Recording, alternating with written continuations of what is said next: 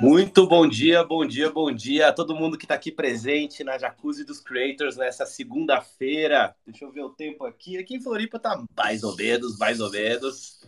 É, tá começando friozinho por aqui, mas fico muito feliz. Vamos iniciar essa semana Power.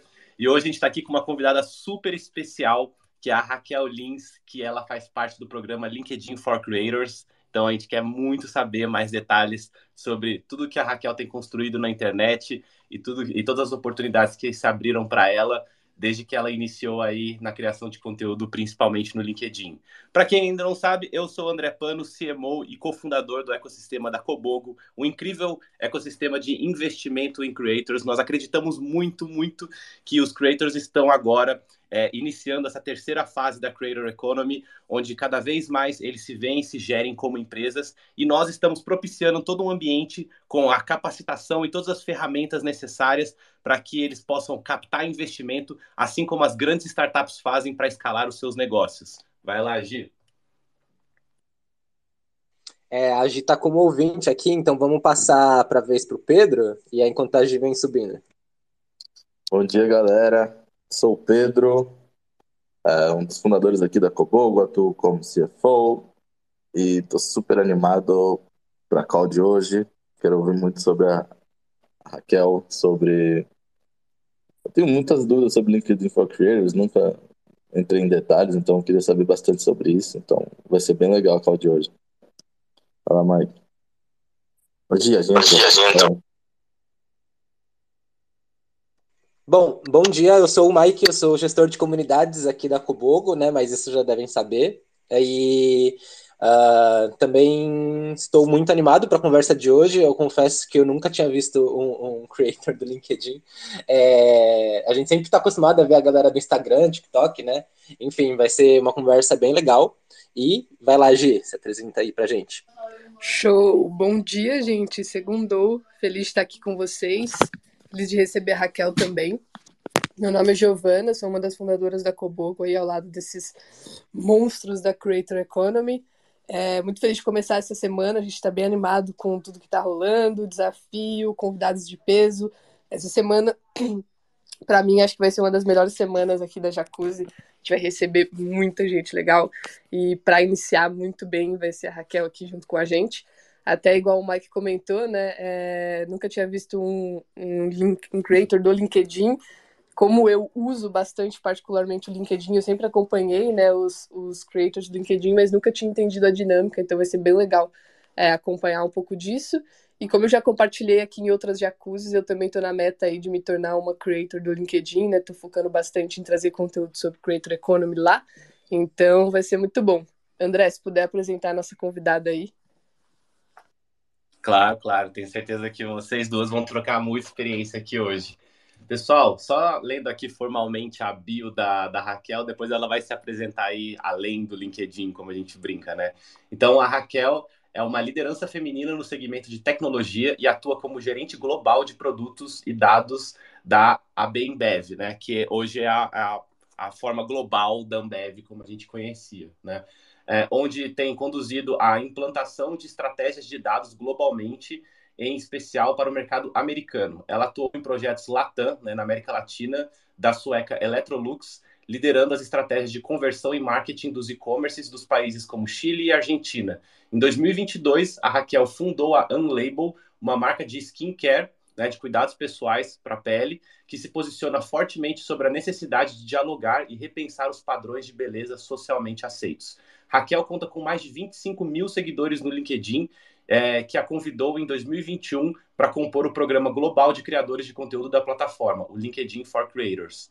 Oriunda de Manaus, é, Raquel é uma voz ativa em causas de impacto social e atuou como voluntária na ONU em ações educacionais para crianças em situação de vulnerabilidade na Índia. Ela é economista, entusiasta da Web3 e empreendedora. Raquel, depois dessa bio de peso, a gente quer muito saber essa história. Se apresenta aí pro pessoal e solta o verbo. É, depois de você ler essa bio inteira, eu não sei nem mais o que, que eu apresento, mas eu estou super feliz de estar aqui. Estou muito feliz com o convite. É, acho super interessante o que vocês têm feito em termos de Creator Economy. Estou lá no Squad também é, acompanhando. E estou super animada para esse bate-papo, a gente tirar as dúvidas tanto da, da parte de creators do LinkedIn, é, a gente também pode falar da parte de tech, dados, que é um pouquinho do que eu faço, da label, e a gente misturando um pouquinho de cada um dos assuntos e trocando ideia. Show. Eu tenho uma. Para começar, Raquel, é, eu queria muito saber como que você começou nesse universo de tecnologia, né? Como que você criou a um label e surgiu todo esse negócio e também já introduzindo como que você se viu nessa criação de conteúdo, né? Nossa, Gi, é, a minha ida para a tecnologia, ela não foi uma ação pensada. Eu sou um perfil de produto, então eu sempre fui uma pessoa de produto é, e eu tive passagens em termos de carreira por várias empresas em áreas muito diferentes. Eu comecei minha carreira em finanças, tocando projeto de finanças para chão de fábrica. Então aí já é super diferente. É, depois eu fui para marketing. E nessa do marketing, é, eu trabalhei com, uma, com marcas globais também. E era marca de ração na época. E eu comecei com uma marca que estava sendo lançada na, na, é uma marca da Austrália que iam lançar no Brasil. E nossa, foi uma baita experiência, porque desde trade marketing, campanha, social, era tudo. Então aprendi um pouquinho de tudo. Depois disso, foi quando eu fui para tecnologia. Eu fui para uma empresa de software que estava com o braço é, nos Estados Unidos. E aí ele me chamou para trabalhar lá. É, o fundador ele estava morando nos Estados Unidos. Eu fui, só que aí logo na sequência apareceu a oportunidade de Electrolux. E aí a oportunidade de Electrolux ele tinha muito mais a ver com o meu estilo, com a minha vibe. Era para trabalhar com e-commerce também, outra coisa que eu nunca tinha trabalhado. Aí foi aí que eu comecei a pegar a tecnologia mais, é, mais direcionado. E aí eram quatro e-commerces, é, dois no Chile, dois na Argentina. E foi uma baita experiência também. Depois disso, eu entrei para dados, que não tem nada a ver. Eu sempre falo assim, nossa, eu trabalho com dados, mas se é uma pessoa técnica, eu não, eu não sou. Eu acho que eu sou uma das poucas pessoas que trabalha com dados, eu trabalho com algumas coisas muito técnicas. E eu não sou técnica, mas eu sou uma pessoa de projetos. Então, como eu estou acostumada a tocar projetos de alta complexidade, eu acabei me saindo muito bem nessa de dados. E aí fui para uma empresa, é, capital aberto, lá nos Estados Unidos. E depois disso pintou a oportunidade da ABI, que é onde eu estou agora na parte de dados também. Então, essa ida para a tecnologia, ela foi zero convencional, zero pensada. E sobre o LinkedIn, eu já escrevia no LinkedIn antes de tudo isso. E aí as oportunidades, por isso que eu falo muito para as pessoas, cara, investe no LinkedIn, investe muito no LinkedIn, porque abre muitas portas. Todas essas oportunidades elas surgiram por lá. E a parte irônica é que eu não falo de trabalho no meu LinkedIn. Meus posts, eles não são sobre trabalho. Eu não falo o que eu faço, eu não falo nada. E as pessoas me oferecem é, posições muito legais por conta do LinkedIn, muito baseado em soft skills. A maioria das pessoas não quer nem saber se eu sei codar. Elas falam assim, nossa, meu, eu, eu, teu perfil, o que, que você quer para sair de onde você tá? Eu falo, não, não, eu tô bem. Então, eu acho que isso é muito legal de falar, porque as pessoas elas ficam tão presas, que elas têm que seguir uma carreira muito determinada, tipo assim, é, ah, eu preciso disso, eu preciso daquilo para poder fazer uma transição ou para estar em determinado lugar, muitas vezes não precisa. Muitas vezes não precisa. O que eu vejo na maioria das empresas, a maioria que eu passei, pelo menos, era assim, as pessoas estão interessadas se você sabe, se você consegue resolver o problema. Não importa qual problema seja, você, você consegue dar conta, você resolve. Então, eu tive a sorte de passar por gestores que eles eram muito mais focados no você resolve o problema e muito menos no quais as capacidades, as habilidades técnicas que você tem para poder resolver problema A, B, C e D, sabe? Muito bom, bom é Raquel. Muito legal que você trouxe, porque deu para perceber que você tem uma adaptabilidade, né? Você transitou desde dados a marketing, a software, e isso é de fato uma característica, uma soft skill muito rara é, de se encontrar em pessoas que acabam se tornando destaques. E aí, como como começou para você essa história do LinkedIn? Porque acho que o LinkedIn hoje, de fato, é uma rede que tem bastante gente olhando para produzir conteúdo. Até tá, a gente tem bastante meme, né, sobre o LinkedIn que todo mundo lá foi mandado embora e assim, foi adorável no momento né, nessa empresa e tudo mais, porque virou uma rede social muito de contar história e glorificar vários acontecimentos, mas a diferença muito do que até o Mike trouxe aqui de um YouTube, de um Instagram, para o TikTok, para o LinkedIn, é que de fato no LinkedIn é uma rede social mais profissional, né? Sobre a sua, é quase que o seu currículo. Tanto que eu conto aqui que quando eu, fui ter uma experiência é, de trabalhar em uma empresa multinacional do agro, a primeira coisa que eles me pediram foi o meu LinkedIn. Então, de fato, é, é o novo currículo, é o currículo online. Mas como que foi essa virada de chave para você de é, ah, vou fazer alguns posts aqui, ou foi totalmente orgânico, até você se tornar e receber um convite hoje de uma referência no LinkedIn? Nossa, se eu te falar é, que foi algo super planejado também, eu, eu vou estar mentindo. Eu sou uma pessoa um pouco, um pouco pragmática, um pouco assim, eu gosto das coisas um pouco, um pouco perfeccionistas. E aí eu tenho, eu consigo perceber que isso às vezes me, me empaca. Eu deixo de fazer coisas por conta disso. E aí eu crio formas de destravar isso. E o LinkedIn foi uma dessas formas. Eu sempre odiei minha escrita. Eu sempre falei, meu Deus, eu escrevo muito mal. Eu não gosto disso. Ou, ai, meu Deus do céu. Só que, ao mesmo tempo, eu ficava com o coração muito apertado, porque eu falava assim, poxa, eu tenho, eu tenho tanto para falar, eu tenho tanto para me conectar com pessoas, eu quero tanto sair da minha bolha. E a vontade foi muito maior do que o medo. Então, eu criei algumas estratégias para escrever e vencendo esse medo. É, porque acho que assim, o perfeccionismo chega a um ponto que ele fica tóxico. E eu fui escrevendo um texto, e aí eu tinha a regra de não apagar. Então eu falei assim, se ficar uma porcaria e eu for cancelada, eu não vou apagar meu texto. E aí eu deixava lá, nossa, às vezes o coração ficava apertado, que eu falava, meu Deus do céu, eu não acredito que eu postei isso. E eu fui postando, fui postando tal. E aí teve um, um, um post meu que ele nem foi um post maravilhoso, ele tava até com erro de português, e aí o LinkedIn selecionou para o LinkedIn Notícias. Isso foi uns três anos atrás. E eu falei, caraca, se esse post, post que tá super capenga, né, foi selecionado, então eu acho que. Aí me deu um gás, sabe? Eu fui... Aí continuei. E aí eu fui. Nessa época eu postava muito sobre marketing, porque eu estava trabalhando com isso. E eu tive uma evolução muito grande no sentido de que hoje é, eu falo muito mais de mim, sobre a minha vida, as minhas percepções do ambiente corporativo e da carreira, do que de trabalho em si.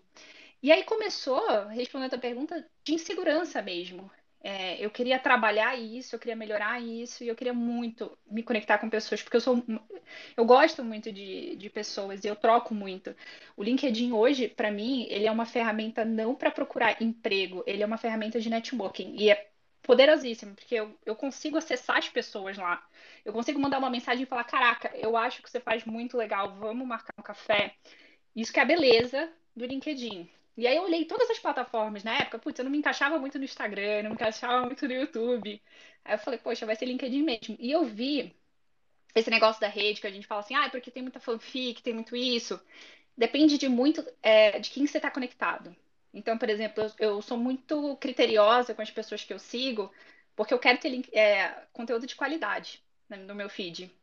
Então, eu tenho pessoas que postam coisas que eu falo assim, caraca, que sensacional, olha essa newsletter, que legal. Então, tem muito conteúdo que rola ali, que eu vejo que as pessoas compartilham. E quem sabe usar o LinkedIn é, é um espaço muito rico. Porque eu fico sabendo as novidades, eu fico sabendo de tudo, eu fico sabendo, ah, o cara publicou, sei lá, um artigo científico. Outro dia você pegou um, um artigo científico que tinha sido publicado no Japão, interessantíssimo sobre inteligência artificial, que os caras simplesmente estão fazendo aí, baseado, por exemplo, você pensou, aí a inteligência artificial consegue gerar uma imagem com base no seu pensamento. Isso é muito louco. E eu peguei esse paper no LinkedIn, assim, então é, eu acho que é uma ferramenta incrível se a pessoa souber usar. Muito bom, Raquel. E aí, como que foi esse seu processo? Porque você falou, né? Eu não me encaixava muito, e aí você foi começando a escrever, e foi assim, de uma hora para outra que de repente tudo começou a dar certo, ou foi uma construção de longo prazo, né? Porque a gente tem diferentes jornadas dos creators, né? Alguns eles começam e já já acertam muito bem, a grande maioria não, né? Eles começam, fazem uma construção. Como que você viu essa progressão do seu alcance, das interações, dos números? Ó, o LinkedIn ele tem um algoritmo é, que ajuda muito quem quer criar conteúdo lá. Então, eu acho que até na época que eu comecei ajudava até mais. Mas teve um, algo que eu lembrei agora, Quando eu comecei a criar, eu não estava sozinha. Eu estava em uma comunidade de pessoas que criavam também. A grande maioria dessas pessoas criava no Instagram. Nossa, gente, eu tô com uma rinite atacada, então eu tô respirando assim, por causa da rinite. E aí, é, eu tava no Instagram e é, eu tava nessa comunidade que a maioria das pessoas criava no Instagram. Então, qual que foi a grande diferença? Eu acho que é bacana a gente falar desse ponto da comunidade. O quanto cada um se apoiava. E aí, todo mundo foi crescendo é, na sua rede social, fazendo o seu corre, gerando seu conteúdo. E às vezes eu tinha vontade de parar, dava aquele desânimo. Mas eu sempre tinha alguém para poder falar, não, poxa, é, tá legal, continua. Porque assim, essa troca, ela é muito importante. A gente tá se edificando no processo é muito importante. Eu acho que assim, é, às vezes não é nem o outro que está derrubando a gente, a gente está se derrubando.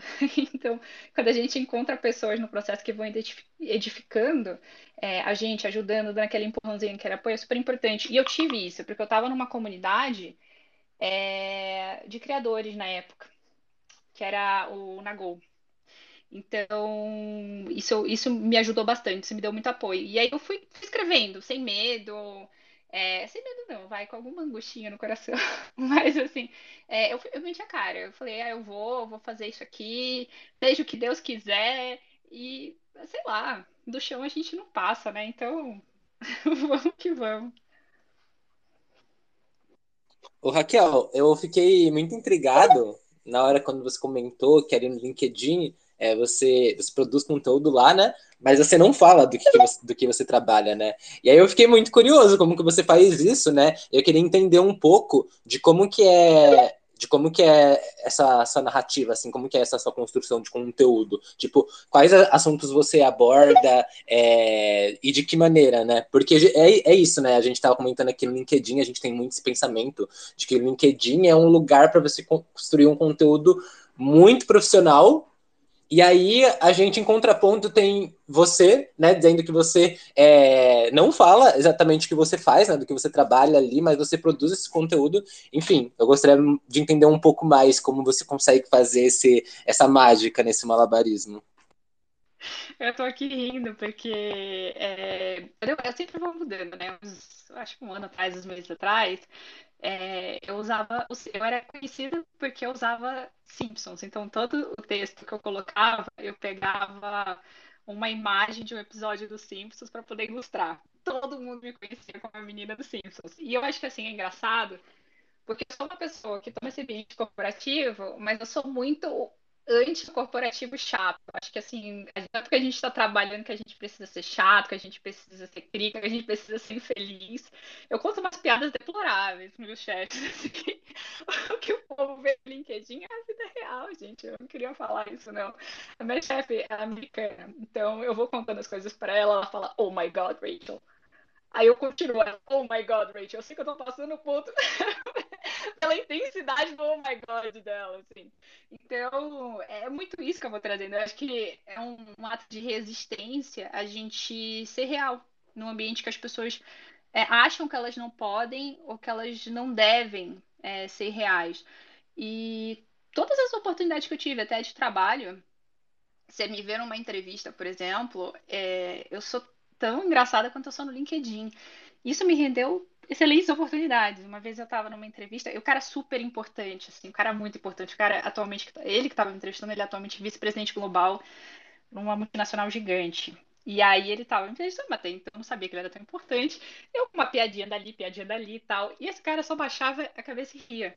Ele ria, porque ele falou assim, gente, eu não acredito que essa criatura é tão lisa. E aí, é, no final da minha entrevista, acho que eu me enrolei. Eu falei uma. errei alguma coisa e tudo mais. E aí, a primeira vez que esse cara parou para falar, ele interrompeu. Aí ele olhou para mim e falou assim: Você fez desse jeito, né?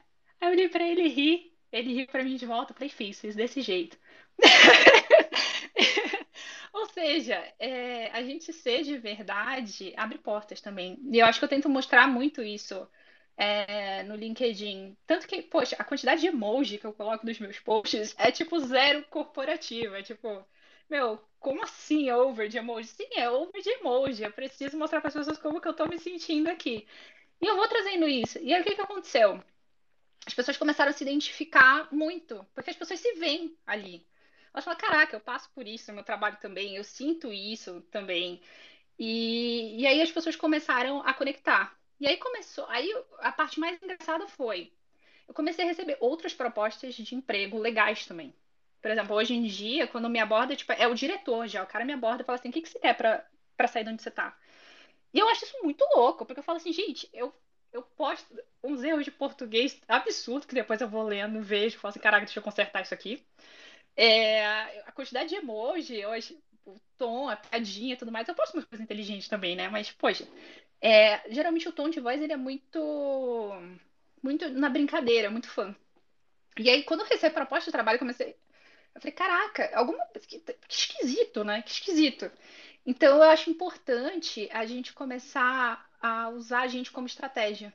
Mas a gente de verdade mesmo, porque, no geral, o que eu vejo é que as pessoas estão buscando isso. E elas se conectam com isso. E aí eu acho que é verdadeiramente aquele senso de comunidade. Eu hoje, eu olho a minha base muito como uma comunidade. Eu acho que o LinkedIn favorece muito isso. Eu, eu literalmente sei todo mundo que está ali quando uma pessoa não curte um post meu ou some, assim, uma pessoa que curte sempre, eu, eu sei que a pessoa. Falei, gente, o que será que aconteceu com fulana? Sumiu. Respondo todo mundo. É, se me chama um café, eu vou. Então, eu, eu tenho muito essa vibe. E eu acho que isso vai crescendo muito é, o meu LinkedIn, sabe? Cada vez mais. Eu respondo todo mundo. Rachel, que. Rachel, nossa, perdão, eu, fiquei... eu li seu nome aqui e eu lembrei da Rachel do Friends. É, Raquel, que incrível. Acho que tem tanta coisa legal aqui no meio dessa fala que se eu fosse pontuar tudo aqui ia ser a jacuzzi do Mike. Mas eu confesso que eu me conectei muito com uma coisa que você falou e eu acho que acho que vai ficar muito claro assim para todo mundo aqui que participa da comunidade. É a questão de utilizar os emojis para trazer a mensagem. Cara, eu sou tão conectado com isso, assim, para mim é muito importante ter um elemento visual, um elemento gráfico nas mensagens, porque senão vira quase que uma mensagem de SMS. Eu não sei vocês, mas eu acho a coisa a, a mensagem de SMS a coisa mais triste do mundo. E aí quando eu vejo uh, uma mensagem que podia ser tão legal, mas sendo escrita sem emoção, sem, sem algum tipo de expressão ali, né? Seja o uso de emoji, uma imagem, cores, seja o que for, porque cada um se expressa da maneira que pode, gosta e sabe. Mas, enfim, é, eu, eu me dói um pouco o coração quando eu vejo isso. E minha comunicação, ela é quase que toda montada em cima de elementos muito visuais. Então, todo mundo ali que me conhece na comunidade sabe que eu uso muito emoji, eu uso muito é, emoji na escrita, emoji na, na reação da, das coisas que são ditas ali na comunidade, porque eu realmente eu, eu gosto muito dessa é,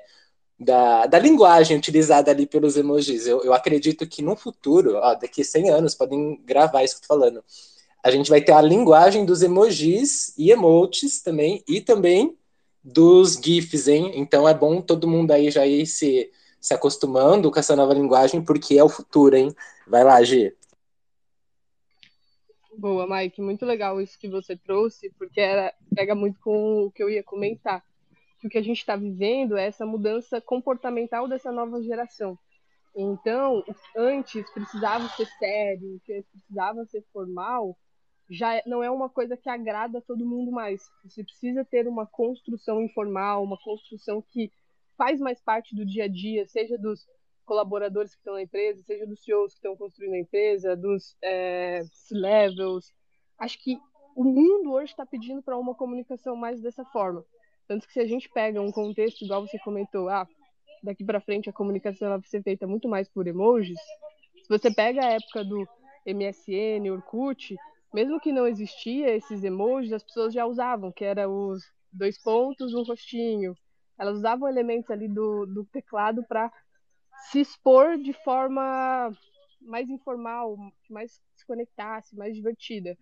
E uma coisa muito doida é que quando a gente vai para founder, quando a gente vai para é, pessoas que estão num nível um pouco mais de ter que falar com investidor, ter que falar com é, board, essas coisas, você tem um pouco dessa síndrome de, putz, será que eu falo, comunico das minhas dores, do meu jeito engraçado, mas para me posicionar como uma autoridade?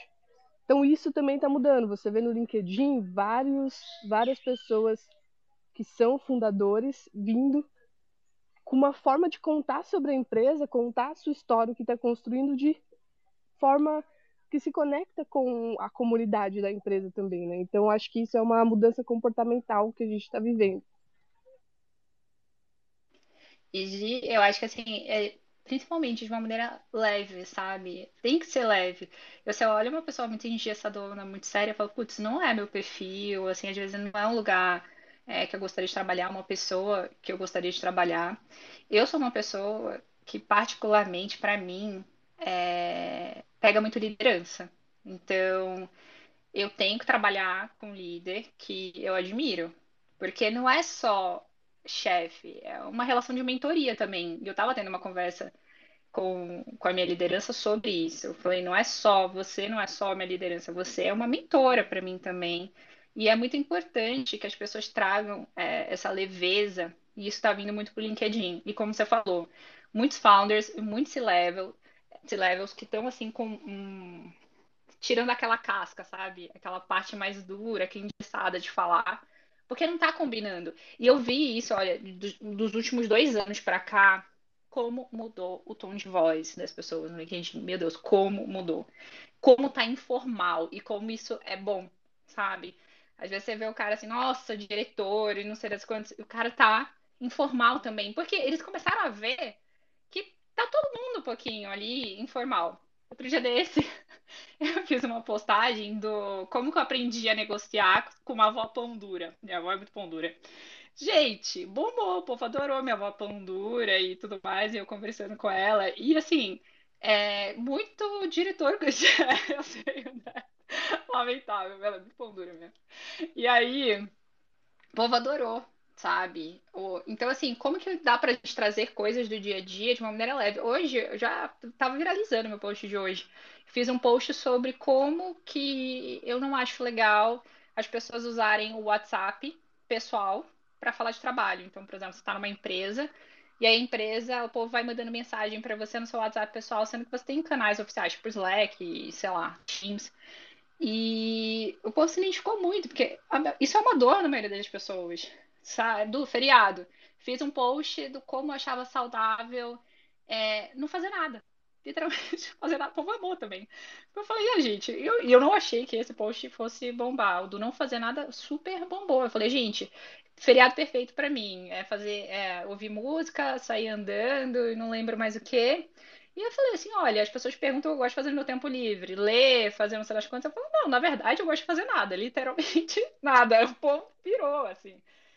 É, é sobre isso, e é sobre ser real. As pessoas começaram a falar: não, a gente precisa pausar, a gente precisa não fazer nada, a gente precisa descansar, o ócio é bom também. E aí você vê: caraca, olha como as pessoas estão ligadas nesse tipo de coisa. É, é, é a, a, história real, é a linguagem real, as pessoas se identificam, elas querem aquilo, elas, elas até precisam de alguém que tenha. Vá lá e fale: gente, é possível, é normal e tá tudo bem. Tá tudo bem. E eu acho isso é importante a gente ter essas conversas no LinkedIn fora dele também, sabe? Nossa, concordo 250 mil por cento, Raquel. Só para vocês saberem, gente, eu entrei aqui no LinkedIn, a Raquel postou o post dela há duas horas, o negócio tá com 650 reações, assim, tá bizarro, tá voando mesmo. Raquel, é, eu queria comentar isso que você falou, que eu achei muito legal, né? Que a importância da gente ser a gente mesmo, né? Ontem eu fiz um, um post no TikTok trazendo o discurso de um, de um cara que ganhou, o Graham Moore, ganhou o Oscar há uns anos atrás, e ele subiu lá no palco e ele só falou uma coisa. É, a importância, ele falou assim: se você se sente diferente, se você se sente que você não se encaixa, se você sente que você não pertence, continue assim, continue estranho né? Se, seja exatamente quem você é. E quando você estiver aqui nesse palco, ele falou: Eu quero que você passe essa mensagem para outras pessoas. E foi só isso que ele falou. Eu lembro que na época isso viralizou, assim, porque é a importância disso que você falou, de para a gente se destacar numa multidão de pessoas, ainda mais na internet, a importância da gente reconhecer e gostar e usar exatamente quem a gente é. Porque ninguém pode ser igual a gente. Não importa se você está no mesmo nicho que outra pessoa, ela não vai fazer o conteúdo como você está fazendo. E as pessoas elas ficam tanto em busca, né, de ah, o que, que eu vou postar que vai gerar identificação? O que, que eu vou postar que as pessoas concordam? aquilo que você realmente acha. Quanto menos você tentar ser tão intencional, né? É, e fazer, não, vou fazer um post porque eu acho que o pessoal quer ver isso. Mas, tipo assim, o que, que você está sentindo? Qual é a sua real percepção? Qual é a sua real opinião? Joga isso para fora e espera para ver a reação das pessoas. Normalmente, o que você está sentindo é um reflexo do mundo que você vive e outras pessoas também. E como é importante alguém levantar a mão e falar: Olha, eu tô achando isso. Aí todo mundo, caraca, eu também. Finalmente alguém falou sobre isso, sabe? Então, eu acho muito legal esse ponto que você trouxe de da autenticidade como um ativo tão importante, assim. Muito bom, Raquel. E, e dá para ver muito claramente no seu LinkedIn, né? Como você traz isso é, de forma natural, de forma despretensiosa, e as pessoas, elas estão tão imersas no mundo de marketing, que é tudo tão perfeito, que as pessoas que estão dando mais certo, elas são as pessoas que são totalmente autênticas, né? E as marcas agora estão acordando para esse movimento, mas é difícil para eles colocarem isso em prática, né? Por isso que os creators eles têm um papel tão fundamental nessa nova era do comportamento humano, da humanização, de tudo, né? E aí você vê que a fronteira final da humanização para mim nas redes sociais é o LinkedIn. Exatamente isso que você falou. Achei muito importante isso que você falou, Raquel. Eu acho que a gente, a gente tem que saber, sabe, respeitar os nossos, nossos momentos é, como criadores, assim. Eu já recebi, por exemplo, para fazer publi, volta e meia aparece, para fazer publi no LinkedIn, inclusive. E aí é, apareceu uma empresa de, sei lá, educação, uma coisa do tipo, e eles queriam que eu fizesse uma publi muito específica para falar de um produto que estava lançando. E eu peguei e falei, olha, eu faço, mas se vocês derem é, esse curso para os meus seguidores. E aí eu fiz um post falando muito legal, falando sobre é, o curso, sobre como que era. Cara, enfim, tinha muito a ver com os meus seguidores. Eles não, a gente quer, eles querem um negócio super promocional, tipo, olha, 30% no curso. Eu não, não vou fazer. Eu não vou fazer isso, eu não tenho fit com a minha base. Eu acho um desrespeito com os meus seguidores, não falei desse jeito, né? Eu tô falando aqui pra vocês. acho um desrespeito com os meus seguidores eu trazer o conteúdo duro, tão engessado dessa maneira. Eu não vou fazer. E aí, é, como criadores, a gente tem que saber esse momento de dizer não. Mas é porque o meu estilo é muito orgânico. As pessoas falam, ah, como é que você se organiza para criar conteúdo? Até vou fazer um post sobre isso essa semana. Eu vivo. Eu vivo e aí eu tenho lapsos de escrita enquanto eu estou vivendo. Eu não paro para criar conteúdo, eu estou vivendo e eu paro, opa, vou escrever sobre isso. E aí eu continuo vivendo minha vida. Então, é, é, muito importante, porque eu tento trazer muito isso. Eu não vou parar. O... Tanto que eu não falo assim, ah, eu tenho um problema de criatividade, não consegui escrever essa semana. Não, você consegue escrever alguma coisa. Eu tenho um bloco de notas com mais de 200 posts prontos e nem todos eu vou colocar para jogo. Porque às vezes era o pensamento que eu estava colocando ali e tal. Alguns eu coloco, outros não. E assim vai, vai fluindo minha vida. Às vezes eu agendo uma ou outra, eu falo, ah, não quero falar sobre isso hoje. Esse do post do WhatsApp eu escrevi ontem, eu tinha um outro post para hoje.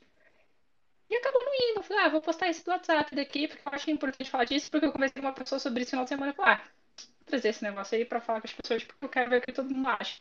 Então é muito, é muito orgânico, sabe? E, e eu acho que cada vez. Tanto que, e aí, outro, outro ponto. Você vê, por exemplo, quantas plataformas das redes sociais elas estão cada vez indo para o lado de conteúdo orgânico. Ainda mais as de vídeo, esses shorts. Então você vê YouTube Shorts, você vê TikTok. Não dá para você editar tanto. Não dá para você ser tão falso. Você, você, tem que trazer muito o seu momento. Aquela outra, aquela outra plataforma também que. É, não, esqueci o nome, que você tem que falar como está agora. Então você vê que cada vez as, as redes estão indo para um negócio de ser menos editável, de ser mais real. E, e, eu acho que isso é um movimento que está para tudo. Inclusive no LinkedIn, que é uma rede que você vê que tem um. Estava tendenciando mais para vídeo, mas a parte de escrita, de texto ainda está muito forte. Muito bom, Raquel, isso que você trouxe, porque, mais uma vez, era uma, um assunto que eu ia puxar, né? É, hoje você comentou que é muito orgânico essa sua produção de conteúdo, mas ela acontece frequente, né? Você tem uma consistência muito legal ali no LinkedIn. E eu ia perguntar como que era essa rotina, se vocês planejam, porque normalmente quando a gente vai para um criador de conteúdo, do Instagram, do TikTok, normalmente tem um planejamento semanal do que vai falar ou se prepara para soltar esses vídeos. E como você comentou, você traz muito esse, essa criatividade, trazendo insights do seu dia a dia, colocando num bloco de notas e sabendo a hora exata de colocar isso numa publicação. Então, isso é até um ponto de criatividade, você deve ser uma pessoa muito criativa, porque tem vários estudos que falam, né, que quando você anota um pensamento, você anota um insight, você vai trabalhando muito a sua criatividade. Então, isso é muito legal. E aí, o que eu ia te perguntar também, se tiver muito barulho, vocês me avisam que eu tô, tô caminhando aqui com vocês, é, mas um, um ponto que eu ia perguntar para você é em relação à Creator Economy. Então, hoje é o que a gente se posiciona, é o que a Cobogo está é, tá olhando para isso. A gente acredita né, nos criadores como porta-voz, como canal é, gigantesco de distribuição, de alcance, de construção de audiência, para a construção das suas próprias marcas. Então, hoje você tem uma marca, né, que é uma marca de cosmético, e eu queria entender a sua opinião do que você já leu, do que você está construindo como criadora também sobre a Creator Economy. Gi, é, a minha marca hoje, que, que eu, eu fundei a Unlabel, ela está numa estrutura ainda que não é como eu vejo a Unlabel no futuro. E aí, como que eu vejo a Unlabel no futuro? É, o skincare, uma coisa que sempre me incomodou muito, é como as marcas, elas sempre trazem soluções cosméticas, dizendo de o que, que a gente tem que usar para ficar bonita? Principalmente mulheres, homens também, está vindo para os homens também, mas ah, e usa isso aqui para você ficar com a pele perfeita. Usa isso aqui para você ficar sem poros. Usa... Isso, isso me incomodou muito, sempre me incomodou muito.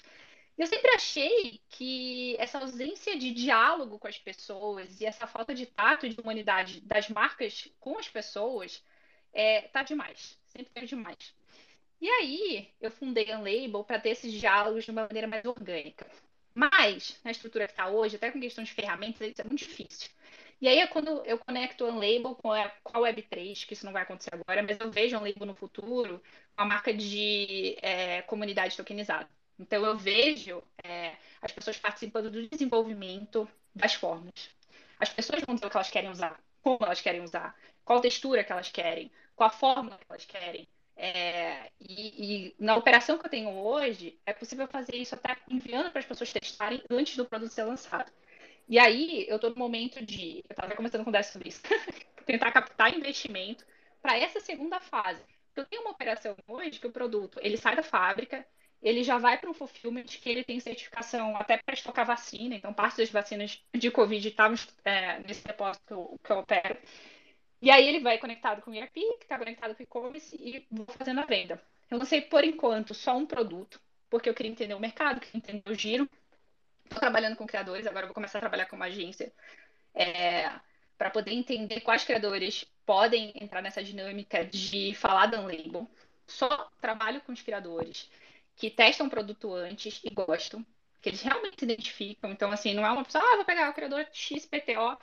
Não, eu envio o produto se depois de testar a pessoa achar que faz sentido, a pessoa me dá o feedback e tudo, aí a gente pode fazer uma parceria, uma publi. Então, a Label está operando muito nesse sentido. E o que, que, eu tenho percebido com os criadores que eu trabalhei até agora?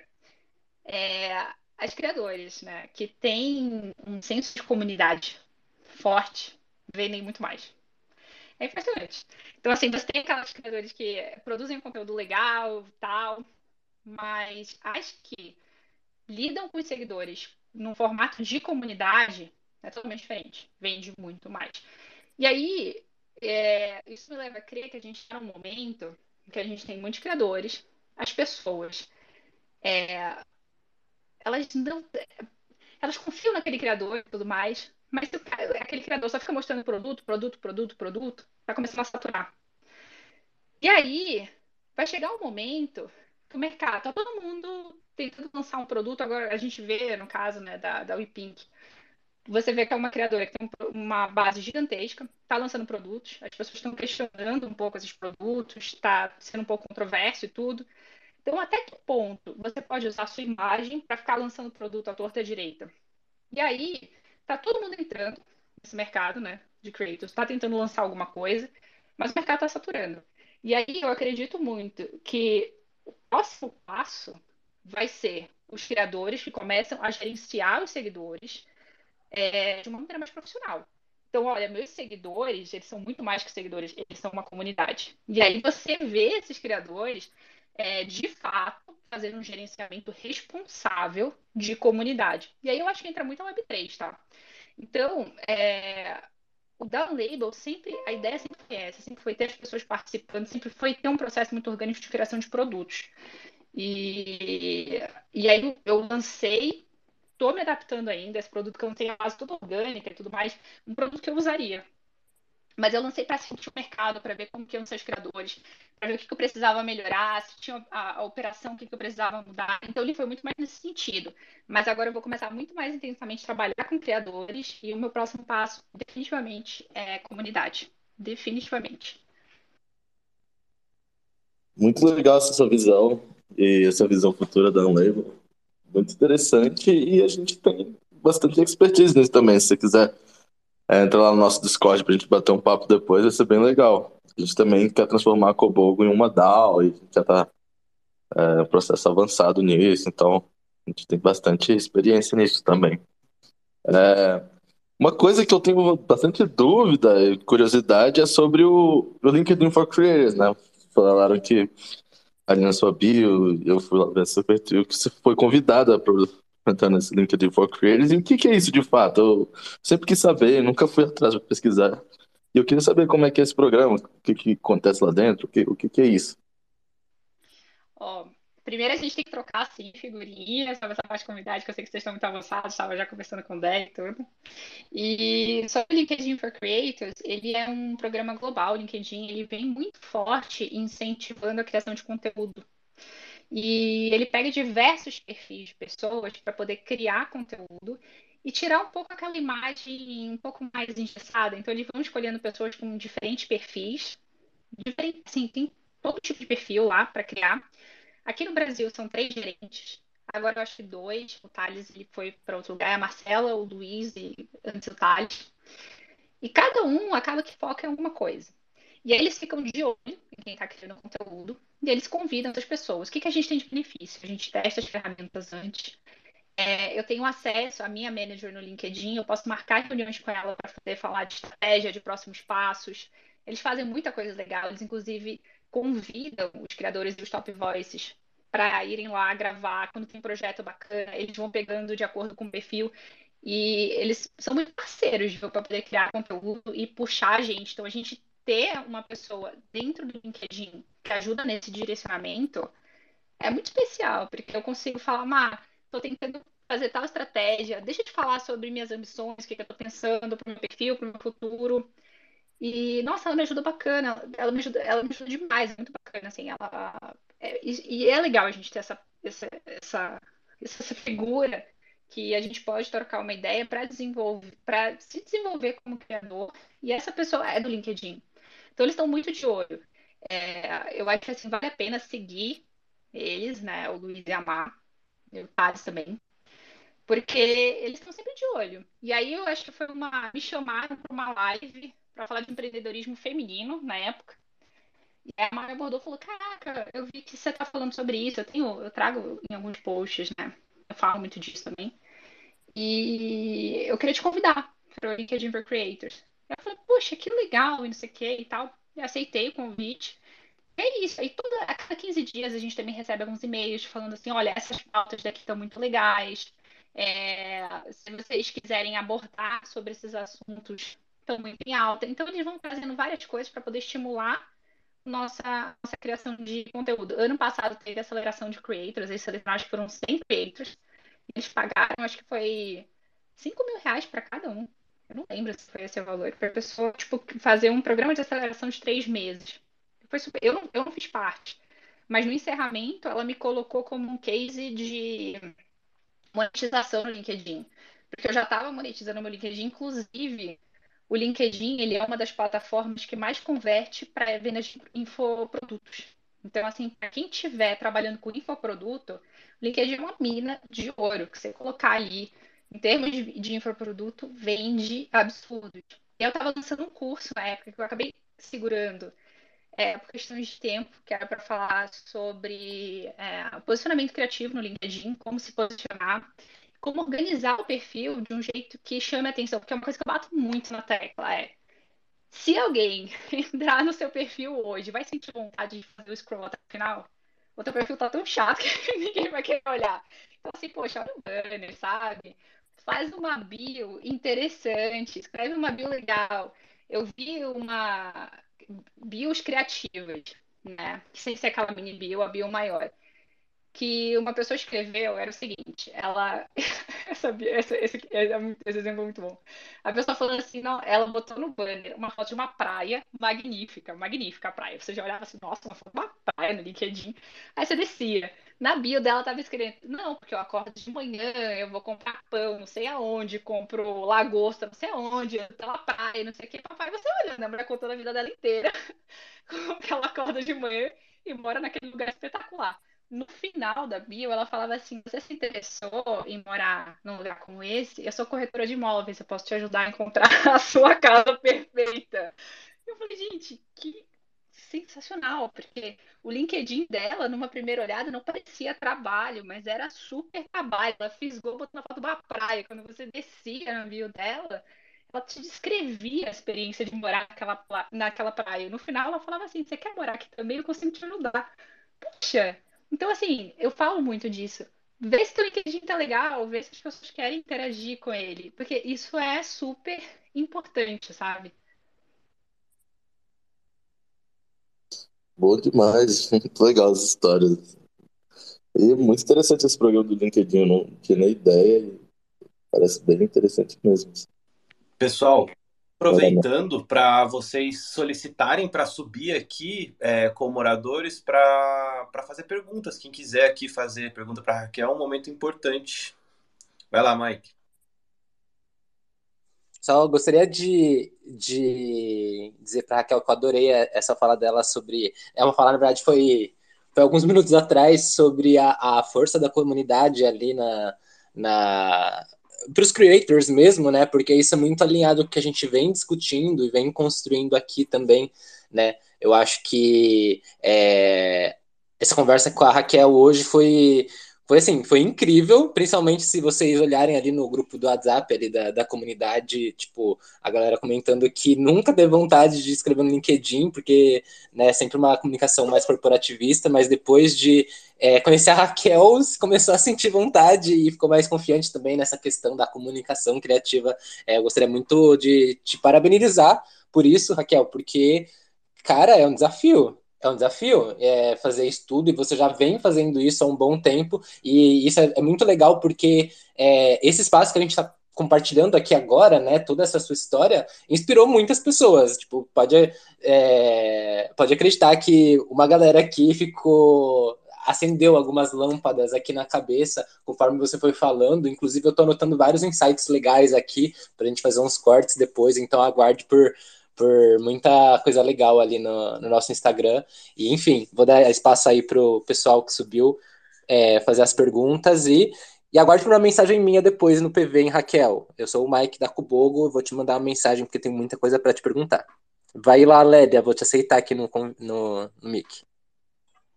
O Mike, eu vi que a Rubio tá como speaker também, se quiser fazer a pergunta. Ela, ela subiu por engano, Gi. Eu conversei com ela. É, eu já removi ela, na verdade. Ela não deveria estar com o speaker. Pode ir, Lélia, fica à vontade. Ok, vocês estão me ouvindo? Primeira vez que eu tô falando aqui no Space.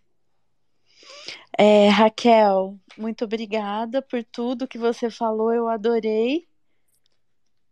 Está me ouvindo, Mike? Estamos ouvindo bem. A gente tá Beleza. E eu queria, eu achei muito legal essa maneira sua super autêntica de estar tá colocando as suas ideias sem se preocupar com o modelo do LinkedIn. E, e eu queria saber de você, eu trabalho com yoga, meditação, com terapias assim é, no cuidado dos creators, né? As pessoas precisam estar tá neutras para estar tá desenvolvendo projetos e com alta performance. E eu queria saber de você se ali no LinkedIn você acha que é legal colocar um case assim, dessa maneira que você despretensiosa, sabe? Tipo assim, eu Olha, vou colocar eu minha que... verdade ali, da minha maneira, é, para cuidar mesmo das pessoas, pensando no bem-estar. Eu, eu acredito que tem espaço, sim. Inclusive, eu vou te citar alguns exemplos pouco convencionais. Tem uma top voice que ela é nutricionista e ela só traz conteúdo sobre nutrição. Então, é o trabalho dela. Então, eu acho que assim, a gente tem que. A primeira coisa que a gente tem que pensar é que o LinkedIn ele é uma plataforma é, para você falar de trabalho. E aí, isso envolve espectros, vários espectros. Então, ela é nutricionista, eu esqueci o nome dela. Ela só posta sobre nutrição. Tem uma que é enfermeira e ela trabalha especificamente com doenças raras. Ela só traz conteúdo sobre doenças raras. Outro dia desse, vocês vão dar risada, tá? Eu vi uma. Esse, esse caso é muito fora da curva. Uma pessoa que ela escrevia contos eróticos. O trabalho dela era escritora de contos eróticos. E ela estava publicando os contos eróticos no LinkedIn. E isso até uma pessoa mudou e falou: Meu Deus, olha isso. Eu falei, gente, é o trabalho da pessoa. É o trabalho da pessoa. Então, assim, é, eu acho que a gente faz para todo mundo. Quem se identifica vai se aproximar, vai consumir aquele conteúdo. E é isso. E tá tudo bem, tá tudo lindo, tá tudo ótimo. E eu acho que se o teu trabalho é esse, tem espaço sim ali para falar disso e vai trazendo conteúdos relacionados a isso. E, e é, é, é, isso, se joga, sabe? Ô Raquel, e você posta todos os dias no LinkedIn ou você posta só quando você tá afim? Não, eu posto, eu tenho muito conteúdo criado. Aí, hoje em dia, o LinkedIn ele tem uma ferramenta que você agenda. Então, eu escrevo e agendo todo dia às 7h30 da manhã, tá? Por quê? Senão eu esqueço. E eu sei que as pessoas que consomem o meu conteúdo, elas vão consumir antes das 8, porque 8 é o horário que geralmente todo mundo entra no trabalho. Então, a minha base especificamente, eu sei que eles consomem às 7h30 da manhã. Só que eu começo a trabalhar às nove, então às sete da manhã, geralmente, eu estou dormindo. então eu não tenho como acordar para poder postar. E eu não consigo fazer isso. Eu sou bem sincera, assim. Eu tentei algumas vezes, eu esqueço, ou então acordo no pulo e falo, meu Deus, eu esqueci de postar. Então eu comecei a agendar. E foi uma das melhores coisas que eu fiz, porque eu não esqueço mais de postar. Então, por exemplo, o texto do WhatsApp, eu escrevi ele ontem à noite. E aí eu agendei ele para hoje, às 7h30 da manhã. Então eu tenho feito muito isso, eu acho que é uma ferramenta que ajuda muito até para a gente não surtar. Porque dá para você ter uma, um mínimo de organização, um calendário. É, eu não posto todo dia, mas eu tento postar três vezes na semana. Então, geralmente é segunda, é terça, quarta, às vezes quinta. Sexta-feira eu não posto. É, sábado, domingo também não, muito raro, às vezes sábado de manhã. Mas não, eu não tenho essa vibe de tenho que postar sempre. Inclusive, até creators, eles falam assim que seria legal postar tipo, três vezes. Eles não falam que tem que postar todo dia. Falam, ah, gente, tenta postar de uma, três vezes, pelo menos, tal. Não, não sem sofrimento, né? Sem sofrimento. Total, sem sofrimento. Obrigada, Raquel. Valeu. Imagina. Tá, tá, fica à vontade, eu vi que você subiu aí também. Boa. Então, tenho uma dúvida. É, meu, primeiramente, muito incrível. Eu amei do começo ao fim tudo que você foi falando. Deu para tirar muitos insights. É, foi muito bom ter você hoje. E a dúvida que eu tenho é que, assim, quando a pessoa tem um nicho bem definido, por exemplo, ah, eu vendo maquiagem, ah, eu sou nutricionista, é, eu sou isso, aquilo. É, ela consegue trazer conteúdos relacionados a isso dentro do LinkedIn né? Como os exemplos que até mesmo você usou, da corretora e afins. É, e quando a pessoa ela tem um conteúdo de humor é, ou de dia a dia, como que ela traria isso para o LinkedIn? Tipo, é, é para ela o LinkedIn também ou não? É só para negócios, digamos assim? Porque eu tenho muito essa impressão que por mais que dá para ser divertido, dá para ser muito fora da caixa, como você mesmo faz, né? É, mas e para quando a pessoa tem esse estilo, sabe? É para ela também? Como que ela poderia produzir conteúdo lá dentro? Justamente por eu ter essa visão de que é muito para negócio, sabe? Para vender algo. É, eu acho que primeiro a gente precisa definir assim o que, que é vender algo e o que, que você trabalha. Vou te dar um exemplo muito específico. Tem uma amiga minha que ela é advogada. E aí, é, eu estava conversando com ela sobre coisas do meu trabalho. Por exemplo, eu trabalho numa empresa que é informal por tabela. Então, não, tem muito BO. E eu tava conversando com essa minha amiga que é advogada, tipo assim, é, coisa que eu tava falando pro meu. Nem é nessa empresa atual, na antiga, que eu falei pro meu chefe, falou, nossa, você não vai me mandar para viajar, você não me coloca em qualquer hotel, viu? Eu lancei essa pro meu chefe. E aí minha amiga ficou horrorizada, ela falou, meu Deus, já que ela fala isso chefe. Eu morro.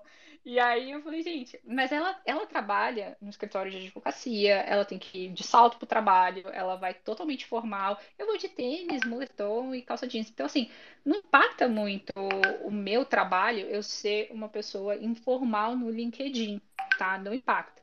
Então, eu acho que, assim, se o teu trabalho combina, casa com essa informalidade, é muito bem-vindo é extremamente bem-vindo. Então, o meu trabalho pega muito assim, eu ser uma pessoa comunicativa, como falei, resolver problema. E aí, geralmente o que acontece? As pessoas veem meu, meus posts, volta meia tem uma coisinha bem, uma alfinetada mais inteligente, um negócio que eu coloco ali, que as pessoas pegam. Falam assim, caraca, desenrolada. E as pessoas me chamam para conversar, falam assim, caraca. E eu não falo de trabalho, porque eu sou uma pessoa muito generalista. Como eu falei, eu não sou uma pessoa técnica de dados, eu não tenho como falar muita coisa de dados. Às vezes, eu ensaio falar alguma coisa de inteligência artificial, porque eu já desenvolvi alguma coisa de algoritmo aqui por meu time.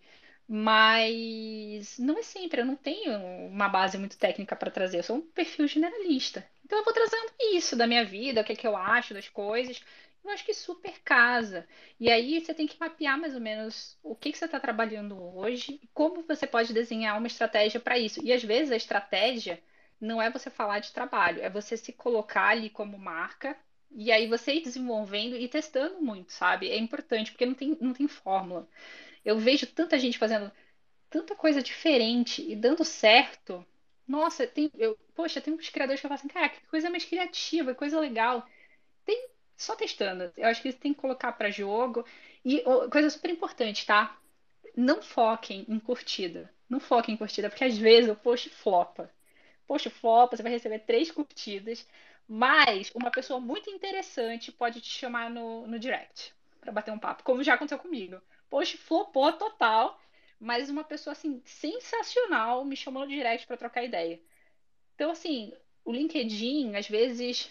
E outra coisa, tá? Se levam, geralmente não curte post, tá? Eles estão só observando, eles ficam ali observando, mas geralmente eles não curtem. Porque assim, você, quando você curte, você expande aquele post para sua rede. Então, às vezes, eles não querem interagir com aquilo para não expandir, mas eles estão de olho. Então, não desanimem porque não recebeu curtida, porque a visibilidade ela é muito grande, mesmo sem a curtida, tá? Muito bom. Muito bom. Muito bom. Você trouxe vários insights super interessantes para o pessoal aqui. Tenho certeza que a gente vai até chamar para uma próxima Inclusive, Raquel, eu não tenho certeza se você está participando da nossa comunidade de creators. Então fica aí o convite. O link eu posso te mandar por aqui e rola muito papo legal. Nossa, hoje tá pegando fogo ali a comunidade comentando de você, pedindo seu LinkedIn, ó, você já já trouxe uma galera aí para você e eu tenho certeza que você contribuiu muito para a criação de conteúdo e a vida aí do pessoal. A gente chegou no nosso tempo limite aqui, pessoal. É, mas eu queria muito agradecer a sua participação e contribuição aqui, Raquel, na Jacuzzi dos Creators. Foi uma edição muito diferente especial. É, Para quem é, quer ouvir depois, mais uma vez, ou quem não estava aqui, avisem. Vai estar disponível já já no Spotify na íntegra. E a gente vai soltar alguns cortes no, nas redes sociais da Cobogo, tá bom, pessoal? Raquel, muito, muito, muito obrigado pela participação e muito obrigado a todo mundo que participou por aqui. Gente, obrigada. Eu estou super feliz de ter tido essa troca. A gente pode marcar outra. Eu estou na comunidade, então a gente pode marcar um papo por lá também. Se as pessoas tiverem mais dúvida, posso vir para falar de novo disso, porque eu acho muito legal. Acho que tem espaço para todo mundo. E eu sou muito evangelizadora do LinkedIn, sabe? o Mike quer falar, fala aí. Raquel, é só gostaria de dizer que ó, ali no nosso chat geral da comunidade tá bombando. inclusive, o ISO Serious subiu aqui, mas como a gente tá super apertado de tempo, é, eu até gostaria de pedir que o ISO Serious mandasse a, a pergunta ali no chat geral da Cubogo, porque aí a gente já responde tudo por lá, já que a Raquel tá por lá também. Então, é isso. Mais uma vez, muito obrigado a todo mundo que participou. Raquel, hoje foi aula foi uma, nossa, foi uma segunda-feira muito inspiradora. Muito obrigado por é, mudar o rumo da minha semana porque, cara, começar com uma conversa desse jeito faz uh, dá um outro ar para a semana toda. Então, muito obrigado mesmo por transformar a semana de todo mundo que estava ouvindo aqui. E em breve, seu esse episódio aqui que a gente conversou hoje vai estar no Spotify. Então, estarei te enviando também uh, o link desse dessa nossa conversa, Raquel. E muito, muito, muito obrigado mesmo. Até amanhã. Até, gente. Um beijão. E me desculpe, eu, vou, eu, eu, fico chamando de Rachel mesmo porque eu leio o seu nome, eu tô acostumado. Pode chamar! Perfeito, então. Não, corta. Vou te chamar de Rachel mesmo, que é mais bonito e lembra a personagem do Friends também, que é ótima. Então até amanhã, pessoal.